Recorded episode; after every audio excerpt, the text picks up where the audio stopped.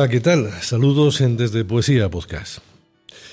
La expresión artística es múltiple y variada, y el arte poético no es ajeno a ello. En este nuevo episodio queremos acercaros una forma muy especial de tratar la palabra junto al sentimiento y que además llega de la mano de la música. Me consta que es el resultado de un sueño cumplido. Tras un intenso trabajo de búsqueda, introspección, dedicación y amor por la palabra, la música y las artes escénicas. Se trata de un proyecto que tras varios años de gestión vio la luz en 2017 con la publicación de un CD, un trabajo poético, musical, que con el nombre de Quiere ser canción, el poeta, actor y profesor de teatro Héctor Castellanos y el músico Nicolás Mora, o lo que es lo mismo, el dúo Versonoros, daban a conocer el fruto del sueño del que, del que les hablábamos. Han pasado desde entonces cerca de cinco años y ahora, en breve, el dúo anuncia la publicación del segundo trabajo, Soledad Pública. Y suena así.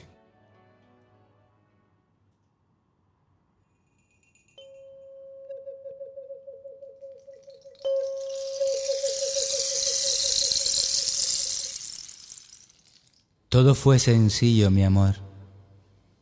Fue un golpe de cencerro en una canción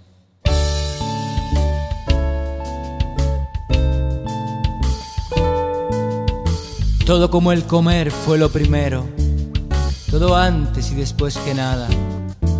Y sin embargo es mentira el discurso de aquel que acentuaba las palabras. Todo fue un deslizamiento, una rabieta más de la impotencia, una idea sobre un jueves imaginario. Todo fue la amistad como un país y el país sin banderas. Todo fue juntarse sin llamadas sin más ni más. Sin embargo, sin embargo, todo es tan rápido, mi amor, que no te puedo soñar como quisiera. Todo es tan rápido, ya ves, por no correr, me quedo fuera. Todo fue tararear como imitando el sonido de un pájaro. Todo fue natural una bandada de grullas, el cielo límpido como pizarra del colegio antes de que amanezca.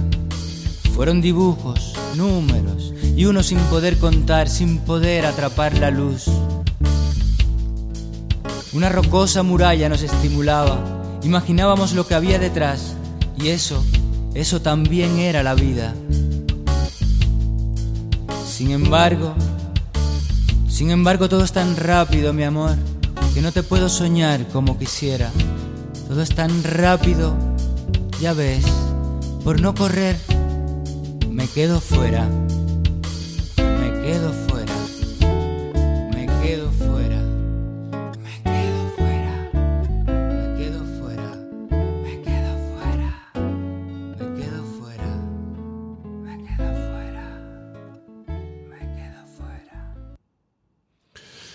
Bueno, pues eh, preparaos para pasar un ratito bien, bien, bien agradable con este proyecto que nace en, Huesca, que lleva por nombre Sonoros.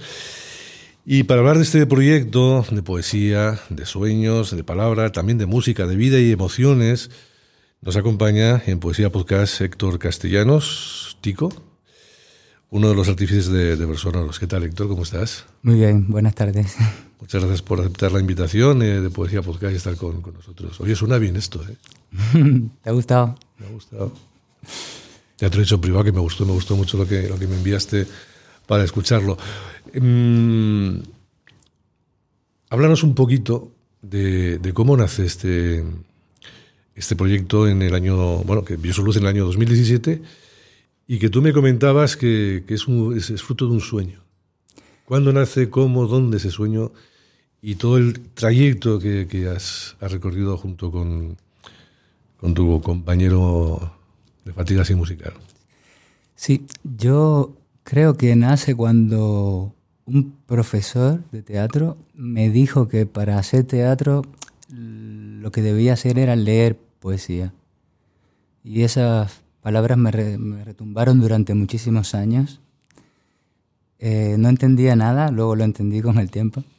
Yo creo que ese es el germen, porque luego lo que me pasó, que sí, estudié en una escuela de arte dramático, pero tenía diferentes pasiones y siempre la poesía era el centro de todas esas pasiones.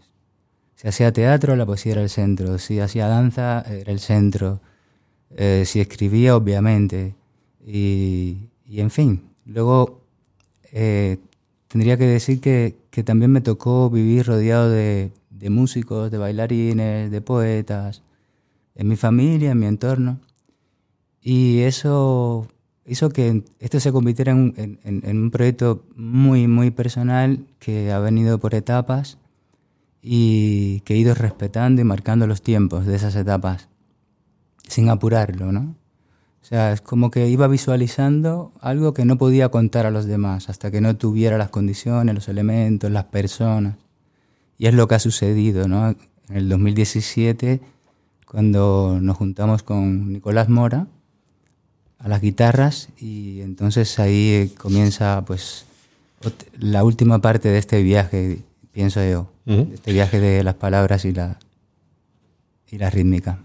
Habrán eh, descubierto por la voz, ¿verdad? Que, que nuestro Héctor, aparte de ser actor, poeta y profesor de teatro, pues nació en Cuba. Y, que ha trabajado en diferentes compañías teatrales, tanto en Cuba como en España, así como en proyectos que implican a los artistas eh, con la comunidad. A lo largo de su trayectoria artística ha realizado performances, happenings y acciones poéticas, además de colaborar habitualmente con músicos, bailarines y artistas visuales, un poco como, como se ha adelantado. Antes de adentrarnos en, la poesía, me gustaría que te conociera la gente. ¿eh? Lo poco que te puedo conocer yo, en una conversación, en un banquito, hace un momentito, y, y este hombre tiene una entrevista más allá de lo poético, es una entrevista per se. ¿Cómo, cómo sales de, de, Cuba y por qué? Sí, salgo de Cuba eh, en una época en que viajaba eh, con una compañía de teatro y, y de música. Íbamos por Latinoamérica, festivales, vinimos a Europa, hicimos una gira por varias ciudades europeas y luego en la segunda gira que hacemos, cuando terminamos, ya estaba agotado con, mi situación en Cuba. Necesitaba aire, necesitaba respirar, ver otras cosas, aprender. Eh, había entrado allí en un bucle por, la, por el sistema en el que, que se vive en Cuba, ¿no? es un partido único, es todo está centralizado. Mientras te mantienes en esas ideas, pues todo va bien, flotas, como dicen allí los cubanos. Pero a la que te sales un pelín, te sales de esa raya, pues ya empiezan los problemas. Y yo tenía tantos sueños dentro, tantas ganas de hacer cosas, de conocer el mundo, que, que era demasiado. Y, y así, así fue. ¿Y cómo recalas en España y, a qué edad? Sí, tenía 35, 30, 30 años, perdón, tenía 30 años. Y por esas cosas de la vida, yo había estado de visita aquí, yo había estado de visita en, la ciudad de Huesca, porque ahí tengo amigos de la infancia que habían, habían recalado en, ella. Y también por, eso, por el azar de la vida, en eh, mi pueblo en Cuba pasaron gente de, de aquí de la ciudad eh, Javier, Javier Brum, que falleció hace un, hace un tiempo, eh, Begoña, Portales también, y, más. Y, claro, fue demasiado tentador, ¿no? O sea, entre tantos sitios donde te puedes quedar, dije, pues mira, volver a, juntarme con amigos de la infancia, eh, tener montañas cerca, porque yo soy de un pueblo también tiene montañas cerca, ríos. Y dije, bueno, vamos a refugiarnos ahí, a ver qué pasa. ¿Cuánto tiempo llevas en Huesca? Llevo 18, 19 años. Sí, 19 años. O sea, unos se más. ¿Eh? Porque además eres los que te mueves y te dejas ver. ¿eh? Volvamos otra vez a, la poesía. Em, ¿cuándo, ¿cuándo, escribes? Una, una cosa que siempre tengo mucha curiosidad por saber cuando los, poetas se pueden escribir. Porque cada uno tiene su manía, decir, por lo que me dice la experiencia. Voy a empezar por las manías. Eh, la manía que tengo es que tengo que limpiar la habitación donde voy a escribir, estar solo, que no quiere decir que alguna vez haya escrito con, con otras personas por la urgencia o en un tren y tal. Pero así de normal, pues estar solo en una habitación, limpiarla, eh, ordenar un poco, aunque al día siguiente vuelve el caos. Y entonces me voy debatiendo entre el caos y el orden. Y, la noche, la noche, la madrugada. La madrugada me gusta mucho. Ah, necesito mucha quietud, mucho silencio, mucha... Y empecé a escribir eh, mi etapa de adolescente. Recuerdo que en el patio de mi casa en Cuba, eh, una, es una casa larga y al fondo, bueno, la última que porque he vivido, soy hijo de mudanzas, he vivido en muchas, en muchas casas, muchas ciudades. Y, pero recuerdo que ahí me pilló, ahí fue en el, en el, en el fondo, en el patio, que hay un árbol de guayabas que me daba sombra y me daba de comer también. Entonces, pues claro, podía estar buen rato ahí dándole vueltas a unas palabras, intentando... Y, creo que es a través del sonido. Creo que em, empiezo a escribir por el sonido. Creo que es el sonido, por la sonoridad. Precisamente te iba, a preguntar, claro, estamos hablando de verso sonoro. Em, ¿Qué le das más importancia eh, a, tu, a tu poesía? Em, que tenga sonoridad para que comulgue o vaya unida de la, de la mano de la música, o, simplemente te interesa el decir, o te interesa lo que quieres decir. Mira, hace, hace poco, en la pandemia antes, me, me intercambié palabras con, con, Irene Vallejo, la escritora. Y ella me decía, pues, había coincidencias en eso, en el sentido. Ella me hablaba de que ella escribe con el oído. Y pues yo, yo también escribo con el oído, ¿no? Es la observación y el oído. O sea, he pasado mucho tiempo simplemente observando, y sigo observando, o sea, soy escudriñando siempre, siempre, siempre. La observación, pero el sonido también, el sonido, el sonido es muy importante. Es, a, a partir del sonido es, es que, o sea, yo cuando escribo recito, o sea, para mí, antes de, antes de para otros, para mí, para mí recito mucho. Hay, hay, hay poemas que, que los llevo recitando 20, 30 años, o sea, porque a veces es un trabajo continuo, siempre descubres cosas. Pero ya a la hora de la creación, el, el hecho de que esa melodía, esa música que hay dentro de esas palabras, cuando yo siento que eso fluye, entonces ahí es donde voy construyendo, es la arquitectura del poema, entonces le voy dando forma y tal. Eh, normalmente es así, puede que en algún caso haya sido de otra manera, pero normalmente es así. Eh, tengo que escuchar esa música y entonces a partir de ahí entonces te la recito a ti, a otro, o me encuentro con algún músico que lo pueda leer, como es el caso de Nicolás Mora, que creo que ha, podido leer, ha podido leer eso, ¿no? Es como una partitura que no, yo creo que no todos pueden leer, algunos sí, otros no, ¿no? Es un tipo de partitura. Héctor, mm, claro, estaba pensando, digo, estamos hablando de, un proyecto que, tiene que ver con la poesía y, la música, eh, y me imagino yo que no todos los poemas que tú, digo yo, eh, pregunto, que no todos los poemas que tú has escrito tienen cabida en verso sonoro, ¿o sí? Bueno, no, no, no todos tienen cabida. Porque, como te decía, vamos por, por etapas, ¿no? Ya lo sabes.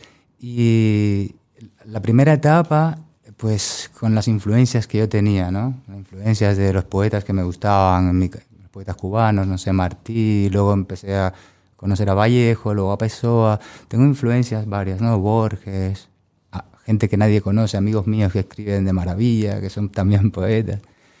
Y, mis primeros poemas pues, pues estaban influenciados por eso y, esa mezcla ¿no? de angustia, de... Pero luego con el tiempo fui descubriendo que, que las rítmicas, que, que, que, la cosa, que lo melódico, la, la, música estaba cobrando fuerza, ¿no? Incluso sin llegar a la rima, a la clásica o tal. Bueno, también tengo influencias de las décimas. Entonces ese mundo campesino en Cuba, de, oral, ¿no? De improvisación, todo, todo eso está ahí.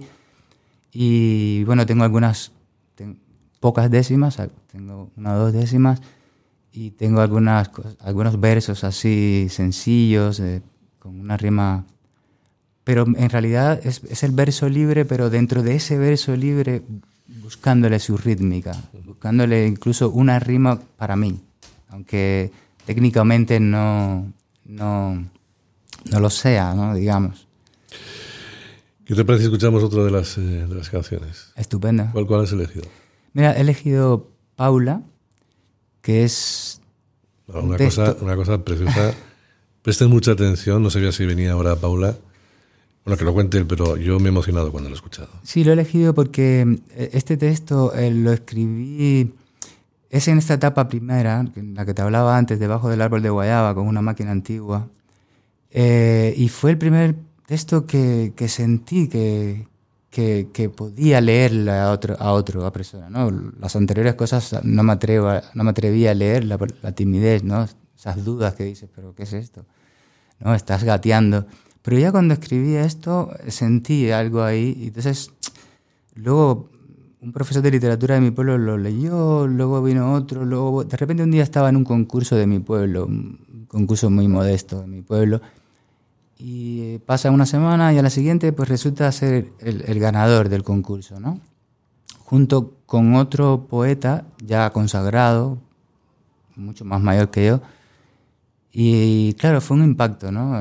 Es, llegar a mi casa y decirle a mi madre, mamá, esto que, que, que, me has visto escribir ahí, que te lo he dedicado a ti, pues mira, le han dado este premio, encima eh, nos han pagado, hemos cobrado. Claro, eso para mi madre, o sea, para mí también, no sabía que eso podía ser, ella no se imaginaba que eso podría ser premiado y encima un dinero, entonces, pues es un texto que nos acompaña y nos acompañará hasta el final de nuestras vidas, ahí es donde nos encontramos, y ayer casualmente ella cumplió 75 años.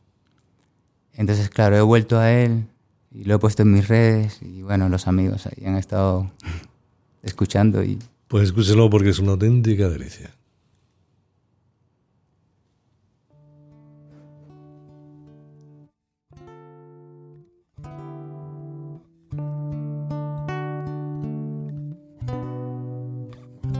¿Qué haremos, madre, en el cementerio? En esa ciudad que se levanta, en esta mañana de domingo.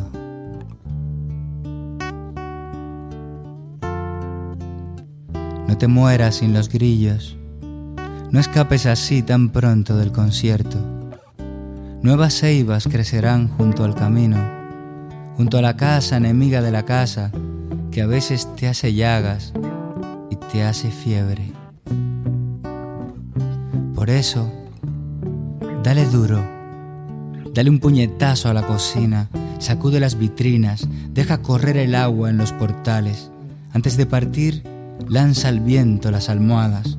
Al baño no le dejes el tragante, esa misteriosa arteria por donde algún día nos iremos, con sabor a tierras húmedas con la angustia del que va a la panadería por las mañanas y regresa. Nos iremos como los pájaros en la ciudad, con los terrenos del alma sin cundiamores, el corazón almidonado, la gorra, los zapatos, la voz.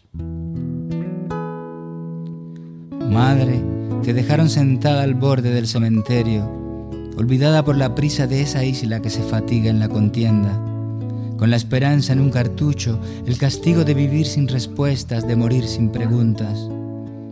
Eres verdadera madre de estos parajes, tu dolor no conoce de partidos ni de iglesias, tu dolor es a la hora de la cena, sentada al borde y sin candelabros. Ya eres una comediante. La tragedia la cuentan tus huesos, tus arrugas. Te sabes la historia de ese pueblo los personajes, las carcajadas, los aplausos. Eres la madre del hombre guerrero, del hombre egoísta, de aquel que padece sed y busca a Dios en la cocina. Eres la bondad de las siempre vivas, la soledad del mar.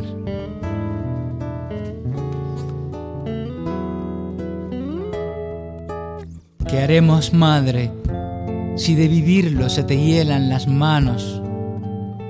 Se te hielan los sillones de Santa Clara y los de Cumanayagua, y otra vez los de Santa Clara. ¿Qué universidad te fue negada? Tú que atravesaste la ciénaga batiendo alas, que vigilabas los trenes del 70 repletos de caña, que cobijaste los vientres después de la tormenta. Todos saben que el arroz fue tu único paraíso y que la guerra se llevó a tus amantes, a tus hijos, a tu país. Como un ladrón te dejó sin muebles, te llevó el café y el petróleo y los caramelos. ¿Qué haremos, madre, en este abismo cuando no estés? Si solo quedan las columnas, los fantasmas, cuando no estés y solo seas un desierto, al final, cuando solo queden los muros con sus grabados, iremos a ti como un oráculo. Entonces, ¿qué haremos, madre, entre tantas estatuas? ¿Qué haremos? ¿Qué haremos?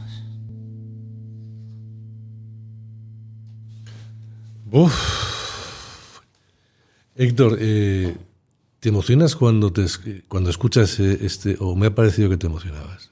Sí, sí. De hecho, ahora lo he recuperado porque... Te he visto como en Cuba. sí, no, no, es un texto además que no suelo recitar ni en tertulias, ni en fiestas, ni en nada. Lo incluimos en el primer CD, en Querés canción, porque nos pareció que valía la pena pero es de los que no, no repito mucho, no, no. Están, están cercano, ¿no? Digamos.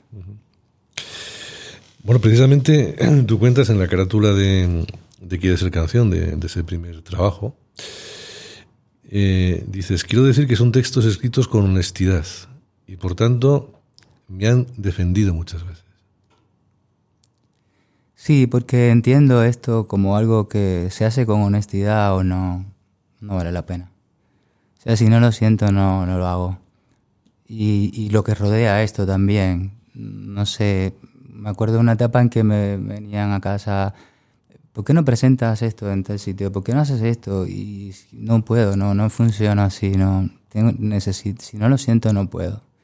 O cosas un poco ya más tragicómicas, como se muere un amigo cercano o un amigo de, de otro amigo y pues para que vayas a despedir el duelo, ¿no? Escribir unas palabras, tú que escribes bien y tal. Es que no puedo, no puedo. Bueno, no sé. O sea, no eres un poeta por encargo. No, no, no, no.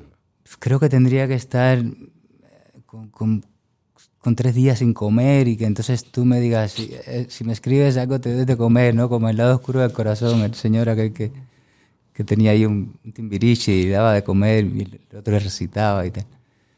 Pero no, no, creo que la honestidad es muy importante en esto y en todo en la vida, yo creo.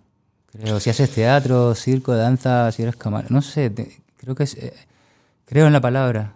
Entonces la honestidad y, la palabra son muy importantes, no, no, no, no vale la pena que no sea así. Y, y la naturalidad de las cosas, ¿no? Creo que, y la emoción, o sea, si eso está, yo creo que tienes ahí bastante ganado. Héctor, tú eres un, hombre joven y parece que esto de la poesía, sí, eres joven. no vamos a decir edad, pero eres joven. Eh, y parece que la poesía es cosa de, de, carcamales, ¿no? de gente ya pasada. Tú que, te mueves en el círculo de, con gente joven, ¿les interesa la poesía? No hablo de tu poesía, que sé que les interesa a tus amigos, evidentemente, y a tu gente. Pero a la gente en general le gusta la gente joven le gusta la poesía. ¿Qué percepción tienes? Sí, reflexiono mucho sobre eso. Y no, no, lo tengo claro. Yo creo que todas las épocas es la misma película. Creo que todas las épocas hay gente que le interesa, hay gente que no, hay gente que le llega de repente con 80 años, hay gente que no, no, no veo ahí mucha. Cuando me dicen eso que no es tiempo para bueno para la lírica o malo, no, tengo la sensación de que una buena canción. Sí. Pero tengo la sensación de que no, que es así la poesía. Incluso me parece que, que el hecho de que sea así para una inmensa, una inmensa mayoría, ¿no? Como decía el poeta, creo que incluso le da su encanto. Tiene su encanto, ¿no? Que sea así.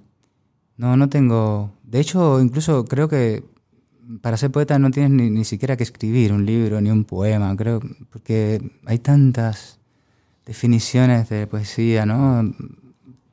Eh, para mí hay, Es decir, aún se está buscando la definición de, de Claro, sí. Yo solo sé que pertenezco a una tradición, a un río, por la que han pasado muchísimas personas y pasarán. Incluso sé que hay gente que no conozco y no conoceré nunca que escriben y que son poetas. Y, y poco más. Me gustan varias definiciones.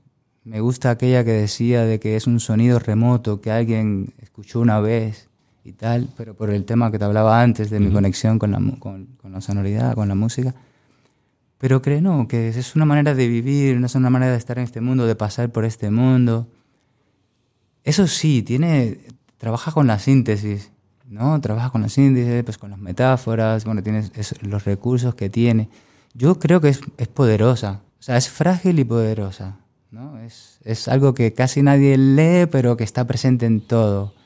Pero fíjate, eh, lo comentaba hace unos días con, con Carmen Aliaga, eh, que mm, la poesía eh, está, está en, en auge. Quiere decir, cada, cada, vez, vamos, no, no lo digo yo, lo, lo dicen los, los, que venden libros de poesía, que se está vendiendo mucha poesía ahora. Sí, eso he leído, eso he leído. Pero ya te digo, es, algo, es un terreno que no, no, no, sé, no sé hasta qué punto. Está, es muy relativo. En la pandemia empecé a escuchar muchos poetas, pero claro, luego dije, pues es que está todo el mundo encerrado y tal. No lo sé, no lo tengo claro. Incluso la palabra poeta, que antes te iba a hablar, eh, durante mucho tiempo le tenía hasta pánico, o sea, no, no, no, no, quería que se me mencionara. Aún a día de hoy no, no me siento, o sea, me siento un artista, creador, alguien que se inventa cosas. Eh, porque como tengo varias pasiones, varios caminos, y el centro es la poesía, eso sí, pero la palabra poeta durante mucho tiempo me chirriaba, no, no, no, yo no soy, no, no soy. Ya luego con el tiempo lo aceptas, y, pues, si escribes poemas, bueno, pues entonces eres un, un, poeta. Pero no es algo incluso que, no sé, no sé, que sea tan importante, no, no piensas en eso, tú, yo la vivo, o sea, no, uh -huh. ahora por, por, por, los años y... Si la vives y la haces vivir. Y, y la hago vivir, sí, sí, sí, si logro transmitir esas emociones, pues estupendo.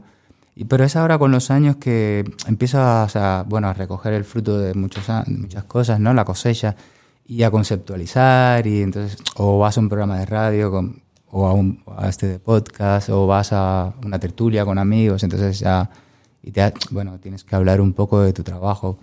Pero en verdad lo que más me gustaba era vivirlo. Era más... Eh.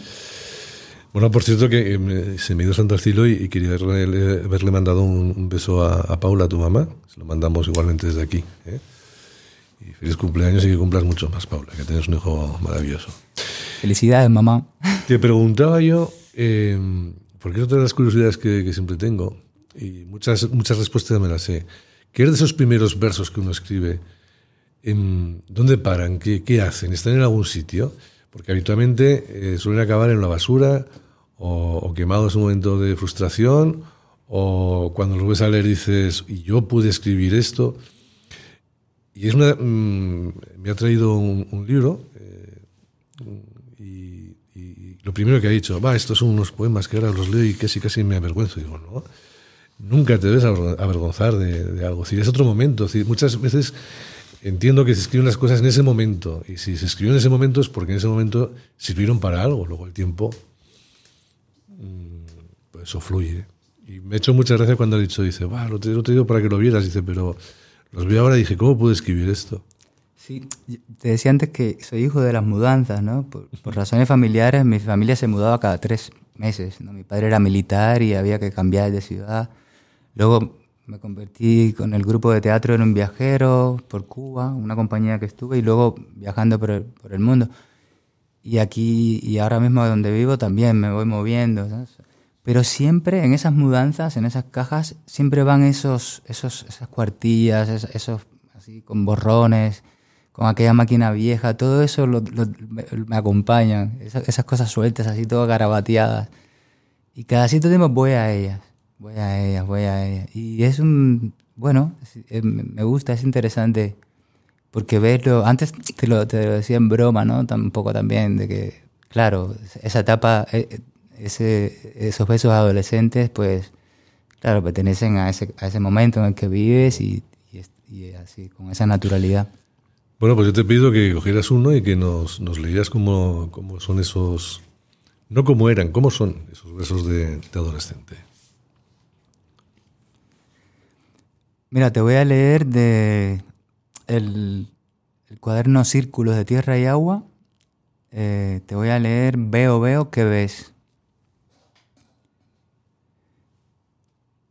Encima están las imágenes del teatro, la madera rústica, el rayo de sol penetrando por la rendija, las deudas con el vecino, la muerte cómplice de mi vida, los amores de paso, mi madre otra vez suspendida por un hilo de café. Encima está la política, esta falta de la falta, el desamor de las paredes, el techo agujereado de la república. Encima está mi hermano fugándose de la escuela, la telaraña, el aguacero, la velocidad con que mi padre sale de la casa, los violines de la diáspora, la incertidumbre, el repique de campanas en la noche, el incienso, la marihuana, los collares del viajante, la soledad del perro, yo encima de Héctor quemándole los pulmones. Encima hay una melodía, un olor a mariposas, la realidad jugando a las escondidas, el río sonante, la mentira a caballo, el egoísmo a caballo, el polen, los ventanales del templo, la oración las profecías. Encima están las cimas de todas las cosas. Hay un ejército de hormigas, un niño descalzo entre los pinos, la vida de un pájaro, la luz. ¿Cómo lo ves esto, Víctor? Víctor está siempre ahí calladito, pero yo mira a ver cómo, cómo reacciona y se sonríe y se emociona también. Qué bueno. Eso es Cuba puro, ¿no? Sí, Sí, sí. Bueno, ya ahí creo que estaba saliendo, entraba y salía, ya estaba un poco ya conectándome con, el mundo. Bueno, vamos a poner otra de las canciones de, de, de Versonoros. ¿Qué has elegido? Mira, he elegido ahora del disco que vamos a presentar dentro de un mes. O sea, lo estamos presentando aquí casi en primicia, vamos. Casi, casi. Exactamente, es una primicia, sí. Ayer se lo decía a Nicolás. A Nico le decía que, había elegido dos temas de, del, del Quiere ser canción, pero ahora vamos a escuchar uno de, de Soledad Pública, que es nuestro segundo proyecto, nuestro segundo CD, como que, estamos muy contentos, porque es como una siguiente, o sea, está conectado con el otro, pero como un paso, más, un paso más, ¿no? Nosotros nos movemos así entre la timidez y el atrevimiento, ¿no? Estamos muchas, mucho, mucho tiempo ahí encerrados y nos cuesta incluso levantar la mano, pero, pero, pero luego cuando ya lo tenemos, entonces lo, queremos enseñar con tremendas ganas. Y Soledad Pública, entonces ya se suman otros músicos. En este caso son músicos de una formación de jazz, se llama Jazz for Fun, y a la vez son profesores también de música.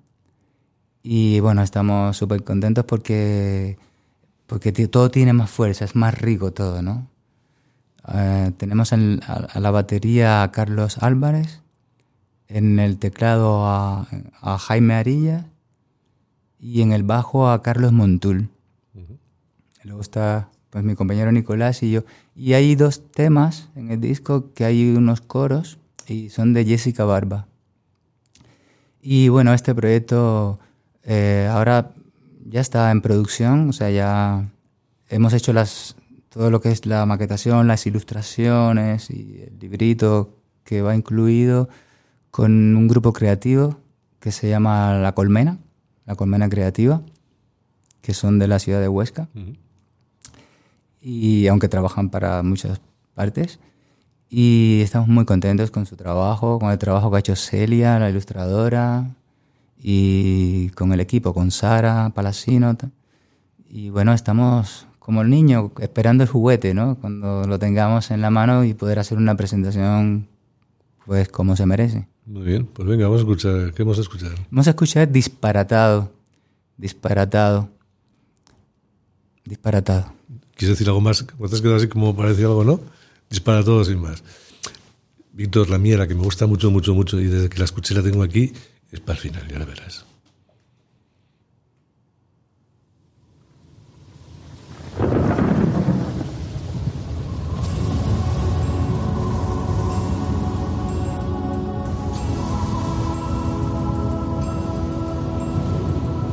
Ayer, ayer, debajo de las piedras, la calle oscura, como las ruinas, luces de la amargura. Ayer, ayer soñé que era un peón de tablero de ajedrez, paraíso perdido, sueño de la niñez. Eran caballos alados por unas riendas, sujetas al mundo, disparatado, disparatado. Eran caballos alados una rienda, sujetas a este mundo disparatado, disparatado. Ayer, ayer, soñé que tú estabas ahí en el centro del cuadrado, con tu espuma en las manos, con tu verde claro. Ayer de aquel balcón salían gemidos y en otra esquina la vida sin consuelo de un amigo. Eran caballos alados por una rienda sujetas al mundo, disparatado, disparatado, eran caballos alados, por una rienda, sujetas a este mundo, disparatado, disparatado. Ayer, soñé contigo, soñé que todo era al revés. Y soñé con unos pies que levitaban, soñé que solo quedaban escombros sobre las ruinas, no lo niego, ¿para qué si fue ayer cuando soñé con estas rimas, con esas ruinas, benditas ruinas? Eran caballos alados por una rienda, sujetas al mundo, disparatado, disparatado, eran caballos alados por una rienda, sujetas a este mundo disparatado, disparatado, eran caballos alados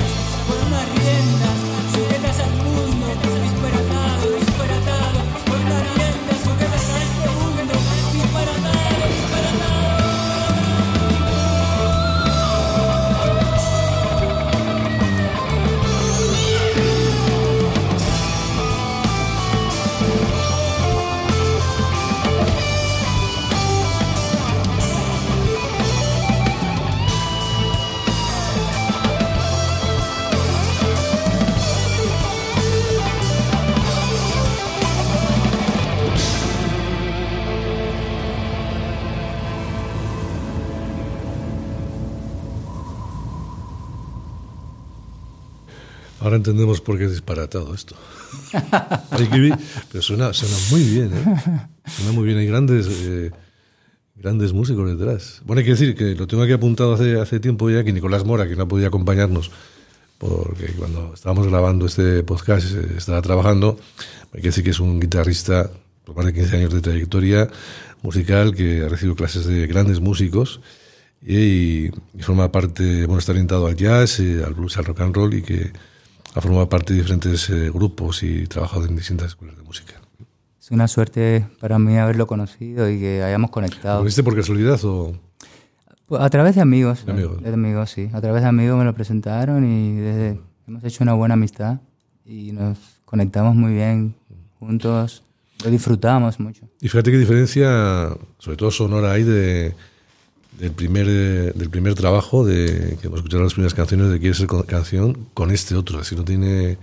decir, aun siguiendo un poco la misma tónica, pero sí, el- la incorporación musical es bestial. Claro, claro. es- la, la sumatoria de ellos, ¿no? Eh, Primero somos él y yo, pues con un armario, yo percutiendo en un armario, con un vaso, él con las guitarras, él haciendo el bajo. Con el- eh, pero ahora no, ahora están, está ahí Es muy potente. Es más, más rico, más rico. De hecho, este tema a veces cuando estamos solos, él tiene ahí una caja de loops y tal, se va grabando, pero aun con todo no, no podemos crear esta atmósfera, ¿no?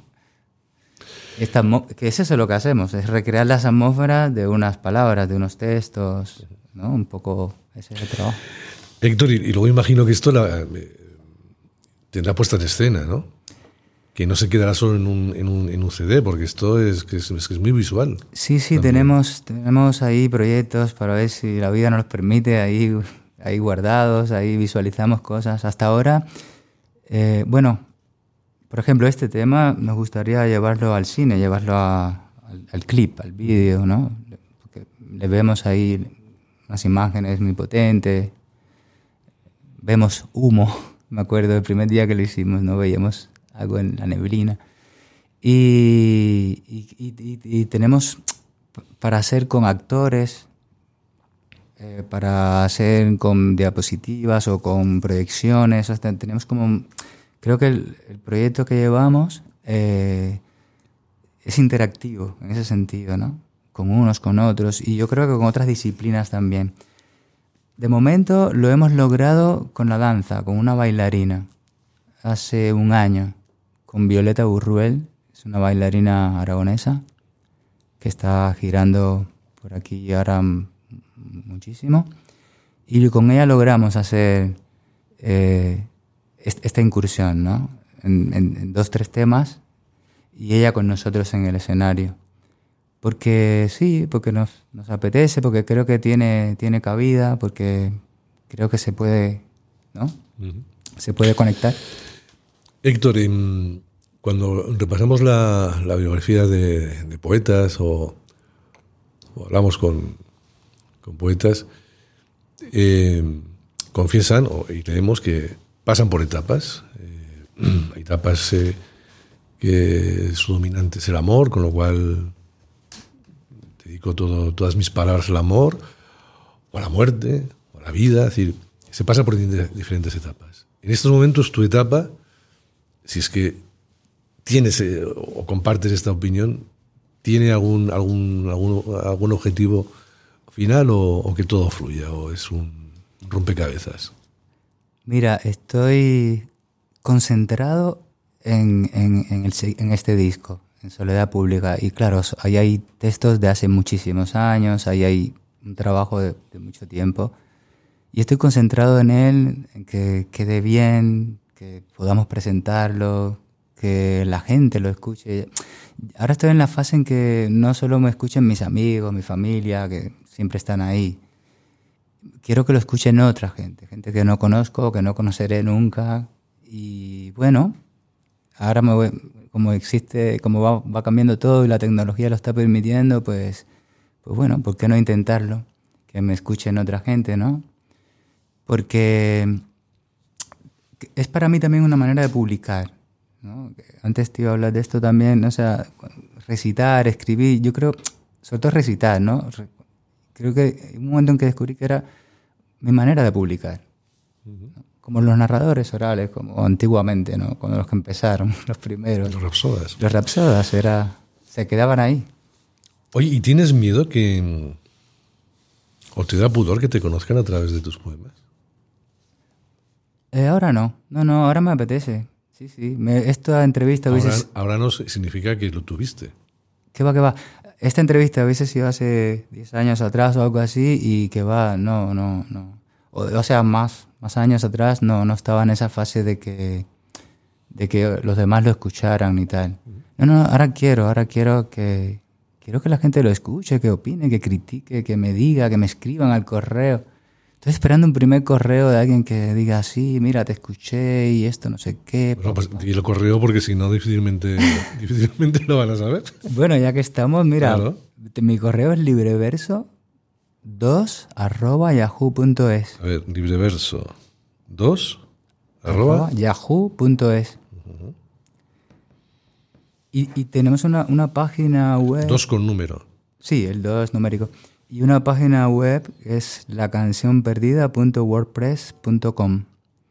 Ahí tenemos bastante organizadito todo lo que vamos haciendo, dónde hemos estado, en qué consiste el proyecto y hay un enlace a SoundCloud para ir escuchando los temas.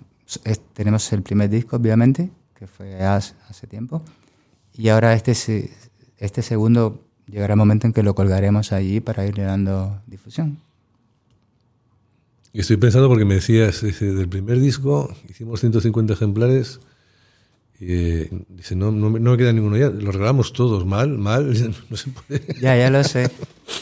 Pero es... decir, ¿habéis aprendido de, para, la segunda, para el segundo proyecto o no? A nosotros nos toca lo que a mucha gente que habrás conocido a ti mismo, que sabes que es una pasión y las pasiones las haces aunque estés encerrado en un, en un hueco, ¿no? En una cárcel, o sea, la tienes dentro y la haces y, cuando hicimos eso estábamos tan eufóricos, tan contentos, era por dentro, ¿eh? tratamos de, contenerlo, era el júbilo secreto que hablaba Borges, ¿no? Y, dije, mira, esto es una, un happening, esto va a ser una acción, me, me, iba para la calle, al primero que veía o alguien, alguien con el que había coincidido o alguien que tenía un niño que yo le había dado clases de teatro a mi madre la primera, obviamente, a mi familia, no sé, a mis seres queridos, a mis maestros. Es un placer ese, fue un placer. Sabía que, pues, que eso pues, que existe, pues hay que venderlo, que tienes que recuperar todo lo que invertiste, lo sabíamos.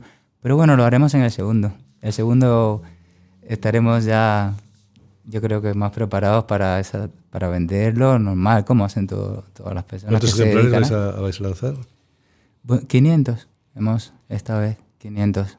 Sí, sí. 500 y si todo va bien, pues una presentación con todos. Bueno, pues nuestros amigos seguidores eh, les gusta lo que, lo que nos propone Héctor. Acuérdense del, del correo libreverso2 eh, arroba yahoo.es.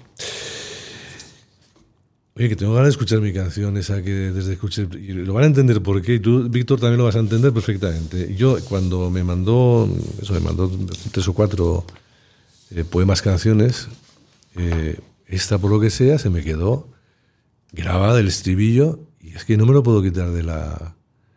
No me lo puedo quitar de la cabeza, ya lo, lo vais a ver. sí, te, iba a apuntar que casualmente este texto, eh, o sea, cuando yo quiero entrar a Cuba que no me dejan, o sea, después ya que me exilio, estuve cuatro o cinco años sin que me dejaran entrar, y luego la primera vez que voy a entrar,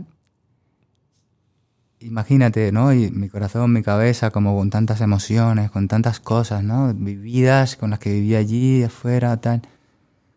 Con, con, esa sensación de miedo y a la vez de alegría por encontrarte con tus seres queridos allí.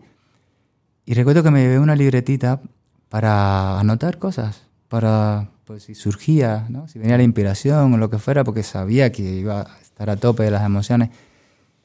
Y que va, fue imposible. Por mi realidad, por las, circunstancias que me, tocaron allí, iba de un lado para otro, no, no, me, no me concentraba, no podía. Además siempre tenía gente que me venía a ver o que yo quería ver, bueno, porque pues soy de un pueblo donde nos conocemos todos, ¿no? Y mi familia es así, es numerosa y es muy, muy amigable, ¿no? Todos son muy cariñosos. Y, y, solo pude anotar cuatro cosas que luego me traje de vuelta. Y es, con esas cuatro cosas que anoté de vuelta, después con el tiempo fue que nace el cielo empedrado. ¿Qué es esto que vamos a escuchar ahora? El cielo empedrado. Y van a entender por qué no lo van a poder desempedrar. Así que está en la cabeza a las 5 de la tarde, a las 5 de la tarde, escuchen.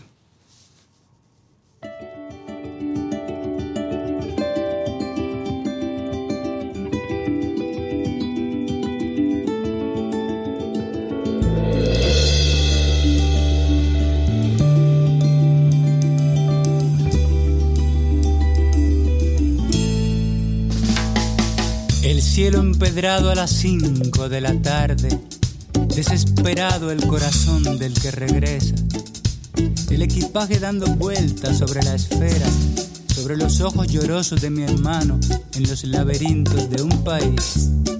El cielo empedrado a las 5 de la tarde, el árbol de guayaba resistiéndolo todo, las quejas, la mordedura de las hormigas, el grito unánime al apagarse la luz.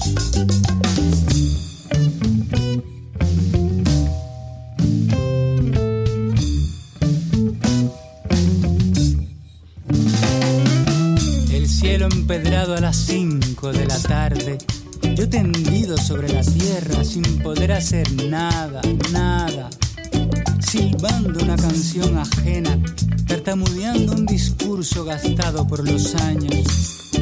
El cielo empedrado a las 5 de la tarde, los enamorados bañándose en el río, restregando sus cuerpos en la arena tibia arena con la que más tarde fabricarán sus casas. Thank you.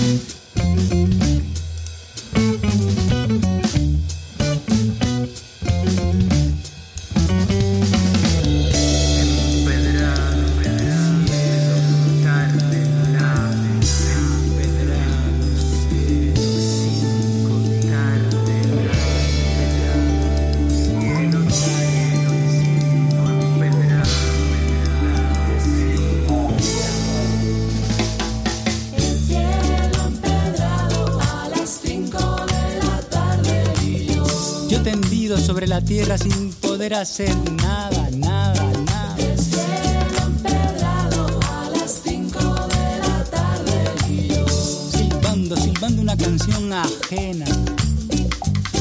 El cielo empedrado a las 5 de la tarde y yo Ta, ta, tartamudeando un discurso gastado por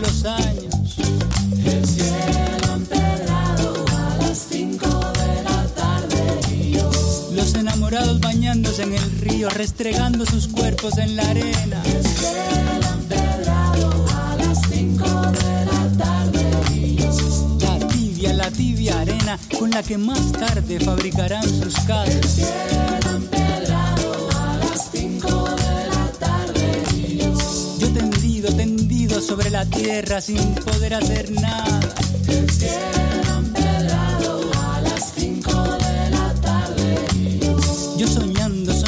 Todavía con amores imposibles de la infancia. El cielo empedrado a las 5 de la tarde y yo Empedrado el cielo, 5 de la tarde, el cielo empedrado.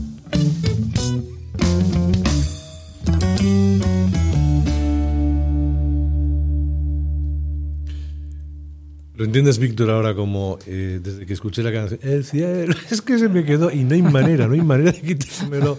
Me encanta, es muy buen trabajo, Víctor. La verdad es que francamente.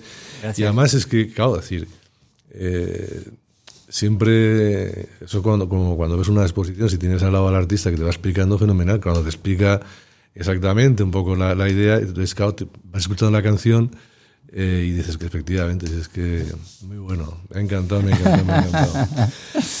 Bueno, pues eh, Héctor, que ha sido... Aunque, aunque a mí me gustaría que no eh, que, que fuera que, que fuera universal. Quiero decir que, que las cosas que escribes se fueran sirvieran para diferentes contextos. Ah, ¿no? sí, sí, bueno, es luego, tremendo, claro, la imaginación y, el- y sentir es eh, para cada uno distinto, ¿no? Pero, Sí, sí. pero es bueno saber porque, Ah. porque es muy visual también, escribes muy ah. visual. Y con lo cual ya si te dan las, las, las claves, pues ya las sigues y efectivamente lo ves. El cielo. bueno, pues eso, que si quieren decirle algo a nuestro, a nuestro querido Héctor Castellanos, eh, el correo electrónico libreverso, libreverso2 arroba yahoo.es, ya he dicho que le haría mucha ilusión recibir algún correo, yo te lo mandaré, eh, te lo mandaré eh, después de la entrevista. Y, y nada, y que, y que espero que sigas, Héctor, eh, primero amando la poesía como la amas porque se nota, se nota muchísimo que la quieres y que te apasiona y que, y que es tu vida, es parte de, de tu vida. Que sigas con- junto con, con Nico y con el, el resto de, de la gente haciendo cosas tan bonitas como esta, que tenemos ganas de que presentes el disco y poderlo ver. Y que aquellos que nos escuchan y quieran, y quieran o adquirirlo o saber un poquito más de, de- del, del proyecto de Sonoros, repite otra vez el, el WordPress que, que has comentado antes. La canción perdida Eso. Punto wordpress.com. Anotado queda. Pues Héctor, que nos vemos en cualquier momento. De verdad que muchas gracias, que ha sido un lujo haber estado contigo aquí, que nos hemos pasado formidable y que te deseamos lo mejor y, y que sí que, te- que os lo merecéis. Pues muchas gracias a, a ti y a Víctor por esta invitación y, y que sepas que me ha gustado mucho la manera que te has acercado y, y estos días que, que hemos estado con- conectándonos. He, he estado muy a gusto aquí en vuestro espacio. Ha sido un placer y me lo llevo, me lo llevo, me lo llevo conmigo. Pues eh, no sabes cuánto nos alegramos y la verdad es que ha sido muy, muy bonito, muy bonito conocerte. Héctor, mucha suerte. Ah, y nos llamas eh, para la presentación del, Seguro. Iremos, De iremos, acuerdo. ahí de, iremos de clase. ¿eh? Soledad pública. Un abrazo muy fuerte y, y mucha suerte. Bueno, ya eh, llegó el momento de la despedida. No sin antes, como siempre, recordaros que podéis enviarnos sugerencias y colaboraciones al correo electrónico poesía podcast.gmail.com y que podéis eh, suscribiros en iVoox de forma gratuita a Poesía Podcast. Como siempre os gusta decir, gracias por vuestra atención y fidelidad. Un fortísimo abrazo desde Poesía Podcast hasta la próxima semana que buscaremos una nueva, una nueva aventura. Héctor, suerte campeón.